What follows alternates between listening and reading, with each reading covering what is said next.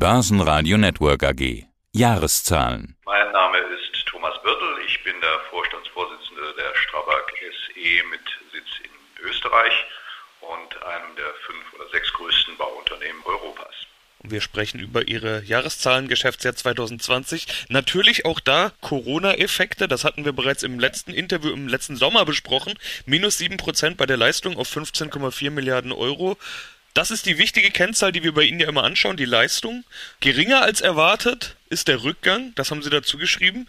Wie ist das jetzt zu werten? Waren die Ausfälle durch Lockdowns beispielsweise weniger ausgeprägt, als Sie es erwartet haben? Oder haben Sie die Corona-Ausfälle durch bessere Leistung kompensieren können? Also ich formuliere es mal anders. War die Lage nicht so schlimm wie erwartet oder Sie besser als gedacht?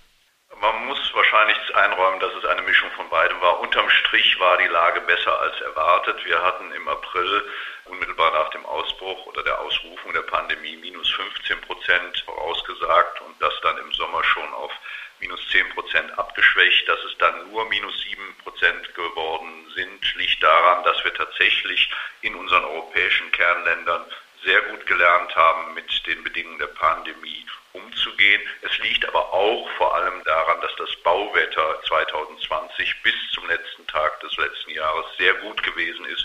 Und das spielt für unsere Branche nach wie vor eine sehr große Rolle.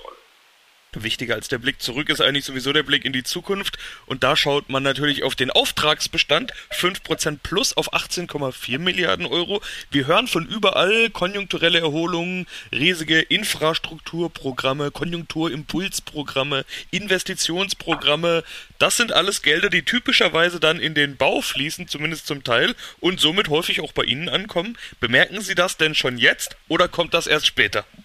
Das bemerken wir schon jetzt. In der Tat haben wir mit einem Auftragsbestand von 18,4 Milliarden Ende 2020 den höchsten Auftragsbestand in der Konzerngeschichte zu verzeichnen gehabt. Dazu muss man wissen, 2019 war der letzte Höchststand. Also wir haben äh, von einem Jahr auf das andere nochmal den Bestand steigern können. Und das lag insbesondere an der Hereinnahme von Großprojekten.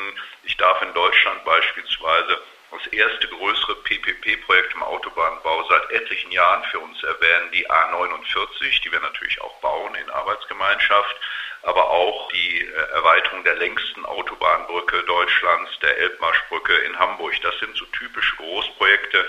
Hinzu kamen zwei wirklich sehr große Projekte in äh, Großbritannien. Also wir sehen das schon jetzt. Was uns umgekehrt ein wenig Sorge macht, ist, dass unser Buttergeschäft im kleinen und mittleren Auftragsbereich, und das sind vor allen Dingen Infrastrukturaufträge seitens der Kommunen, die hinken noch etwas hinterher, was wir auch auf die pandemiebedingte Situation in den einzelnen Gemeindeverwaltungen zurückführen. Gibt es bei sowas Nachholeffekte dann, wenn sich die Lage bessert? Oder ja, muss man das jetzt erstmal hinnehmen, dass es so ist? Kann es schon geben, das ist anders als in der Gastronomie, aber auch das ist eine Ressourcenfrage, eine Kapazitätsfrage auch der ausschreibenden Stellen. Die Projekte sind ja unverändert da, da kommt es nur darauf an, wann sie ausgeschrieben werden. Ein Abendessen, was sie nicht eingenommen haben, das holen sie nicht am nächsten Tag zum zweiten Mal nach. Da sind wir also in einer besseren Situation. Das kann durchaus sein, wenn die Kapazitäten auf Auftraggeberseite es denn hergeben. Die gute und die wichtige Nachricht ist ja sowieso, dass sie trotz rückläufiger Leistung und Umsatz den Gewinn steigern konnten. EBIT plus 5% auf 630 Millionen, Konzernergebnis plus 6% auf 395 Millionen Euro. Sie konnten also profitabler arbeiten. EBIT-Marge 4,3%, also ein ganzes Stück besser als, ich würde mal sagen, üblicherweise. Wie kommt das? Ja, das trifft zu. Das EBIT ist neben dem Auftragsbestand der zweite Allzeitrekord, den wir paradoxerweise 2020 erwirtschaften konnten. Es haben dort viele positive Umstände hineingespielt. Es gibt also nicht nur einen großen Grund, der uns zu diesem herausragenden Ergebnis gebracht hat. Das hängt tatsächlich mit dem Projektmix in diesem Jahr zusammen. Man muss unter dem Strich sagen, dass sie die zweifellos auch bestehenden negativen Konsequenzen der Pandemie deutlich überkompensiert haben. Aber der Umstand, dass wir bei unserer positiven Gewinnwarnung im Februar gleich gesagt haben, für 2021 können wir nicht davon ausgehen, auf diesem herausragenden Niveau weiterzuarbeiten. Die Dinge werden sich normalisieren. Das heißt für uns leicht unter 4 Prozent zeigt schon, dass wir hier doch mit einer Sondersituation zu tun hatten und gerade die aktuelle Diskussion um deutlich steigende Baustoffpreise untermauert unsere Voraussage für das laufende Jahr doch recht eindrucksvoll. Und leicht unter 4 Prozent ist ja nach wie vor kein schlechtes Ergebnis für ein Baudienstleistungsunternehmen. Aber es wird halt voraussichtlich etwas weniger sein als das herausragende Jahr 2020. Ja, klare Ansage. Aber Sie sagen ja nicht, das EBIT wird schlecht, sondern wie Sie gerade gesagt haben, es normalisiert sich. Aber Sie sprechen auch gleich einen wichtigen Grund an, nämlich Preissteigerungen bei Baumaterialien, das ist ja was, was man gerade tatsächlich auch überall beobachten kann. Der Begriff Inflation wird durch die Medien gereicht. Und ja, auch jetzt während dieser Berichtssaison hat so ziemlich jede Firma, mit der ich gesprochen habe, über steigende Material- und Rohstoffpreise gesprochen, so sie denn Material und Rohstoff verwenden. Im Prinzip quer durch die Bank, das geht durch alle Materialien, durch alle Rohstoffe, durch allerlei Vorprodukte. Wie sehr macht sich das bei Ihnen bemerkbar? Das macht sich bemerkbar, aber nicht so, dass wir substanzielle Beeinträchtigung unserer gegenwärtigen Bautätigkeit haben. Dazu muss man wissen, dass wir einen großen Teil der von uns benötigten Baustoffe im eigenen Netzwerk erzeugen.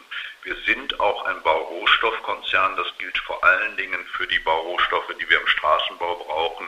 Also Asphalterzeugung, Steine, Kies, auch Betonerzeugung haben wir großenteils in unserem eigenen Netzwerk und insofern sind wir da nicht von der Zulieferfähigkeit Dritter abhängig. Anders ist es dann äh, bei typischen Baumaterialien, die man im Hochbau braucht, auch technische Ausrüstungsgegenstände, Gebäudeausrüstung.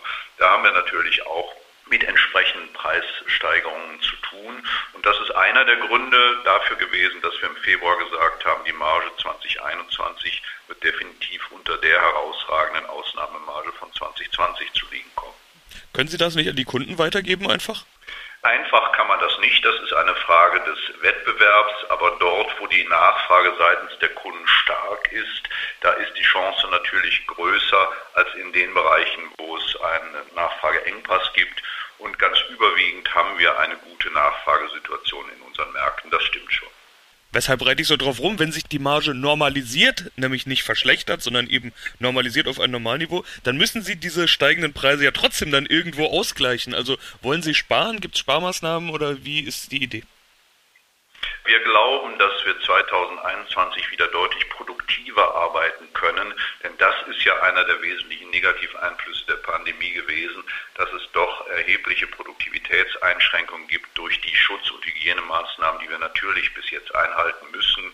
Abstände, Masken, die Transporte unserer Mitarbeiter und Mitarbeiter gestalten sich deutlich aufwendiger, die Unterbringung ist deutlich aufwendiger. Wenn wir hier wieder zu einer Normalsituation kommen, von der wir im Moment allerdings noch entfernt sind, dann werden wir auch wieder produktiver arbeiten können, ohne dass das mit einem Kostenkürzungsprogramm einhergehen müsste. Gute Nachricht auch für die Aktionäre, die sollen nämlich an den 2020 Gewinnen teilhaben. 1,90 Euro je Aktie soll Dividende gezahlt werden. Die höchste Dividende seit Börsengang. Was ist da der Hintergrund? Wie ist Ihre Überlegung? Ja, unsere Aktionäre waren so freundlich im letzten Jahr zu sagen, haltet euer Cash beisammen, die Krise ist nicht vorbei, man weiß nicht genau, was kommt. Und deshalb wurde auf der Hauptversammlung im Juni 2020 beschlossen, niedrige Dividende von nur 90 Cent je Aktie, das entspricht 25 Prozent unseres Konzernergebnisses unter bestimmten Voraussetzungen auszuzahlen. Die Voraussetzungen im Liquiditätsbereich haben wir im Herbst sehr sicher erfüllt und konnten dann im auch auskehren. 25 Prozent liegen aber eigentlich unter der Bandbreite, die wir bei unserem Börsengang 2007 versprochen haben. Das sind nämlich zwischen 30 und 50 Prozent des Konzernergebnisses. Das hätten wir außer der Corona-Pandemie nicht getan. Und deswegen gehen wir jetzt mit unserem Vorschlag an die obere Grenze der Bandbreite. 1,90 Euro sind ungefähr 49 Prozent des Konzernergebnisses. Wenn man dann beide Jahre zusammennimmt, dann würde man sehen, dass unsere Aktionäre dann im Durchschnitt das bekommen, was auch in den Vorjahren ausgeschüttet worden ist, nämlich ungefähr die Mitte der Bandbreite zwischen 30 und 50 Prozent des Konzernergebnisses. Das ist der Hintergrund unseres dieses Jahr sehr hohen Vorschlages, der ja aber erfreulicherweise seine Deckung auch im sehr hohen Ergebnis findet. Schauen wir auf die Zukunft, die Prognose. Sie gehen davon aus, dass Sie im Geschäftsjahr 2021 eine Leistung geringfügig über Vorjahresniveau erzielen. So ist die Prognose. Jetzt ist das Vergleichsjahr, gegenüber dem Sie sich geringfügig steigern wollen, ja ein Jahr, das von Lockdowns und Corona geprägt wurde. Warum schaffen Sie das in einem Jahr, in dem es voraussichtlich, hoffentlich keine Lockdowns mehr gibt, nicht wesentlich besser sind als im Lockdown-Jahr, sondern nur geringfügig? Oder erwarten Sie doch noch irgendwelche Ausfälle oder Lockdowns? Nein, aber man muss tatsächlich sagen, Lockdowns hat es in unseren europäischen Kernmärkten, die ja fast 95 Prozent des Konzernleistung ausmachen, eigentlich nur in Österreich gegeben und das nur etwa einen Monat lang, Mitte März bis Mitte April. In allen anderen nennenswerten europäischen Kernländern hat es einen Lockdown im Sinne von Baustelleneinstellungen nicht gegeben. Wir gehen davon aus, dass wir so eine Einstellung in Österreich 2021 nicht wiedersehen werden. Es gibt auch keinerlei Anzeichen dafür. Die Regelungen sind jetzt ähnlich wie in den anderen Ländern.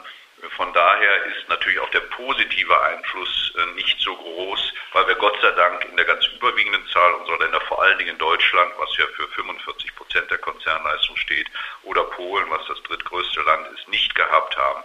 Kehrseite dieser guten Situation oder relativ guten Situation in 2020 ist eben, dass auch das Besserungspotenzial 21 aus dem Wegfall dieser Behinderung relativ beschränkt ist. EBIT Prognose, Ergebnisprognose haben Sie ja schon angesprochen. Also die EBIT-Marge soll wieder auf dem normalen Niveau von unter 4% liegen. Jetzt habe ich gerade Ergebnisprognose gesagt. So richtig deuten, was das fürs Ergebnis bedeutet, konnte ich jetzt dann aber doch nicht. Erwarten Sie eine Gewinnsteigerung gegenüber 2020? Soll ja mehr Leistung, also mehr Umsatz geben, dafür etwas weniger EBIT. Bedeutet das mehr Gewinn oder lässt sich das so früh vielleicht auch noch gar nicht genau sagen? Das lässt sich so früh noch sagen. Es gibt tatsächlich zwei gegenläufige Entwicklungen. Die erwartete Margenabsenkung und die erwartete Leistungssteigerung. Die ist aber, wie gesagt, relativ gering, sodass ich nicht ausschließen kann, dass das EBIT äh, auch in absoluten Zahlen 2021 etwas unter dem herausragenden 2020er Niveau liegen wird. Na, schauen wir mal, wie es läuft. Ich wünsche auf jeden Fall jetzt erstmal viel Erfolg für den Jahresstart, die nächsten Monate, Herr Dr. Bettel. Vielen Dank. Ich bedanke mich ganz herzlich für Ihr Interesse, Herr Leben. Auf Wiederhören. Börsenradio Network AG. Ihr Internetradio für Börseninformationen.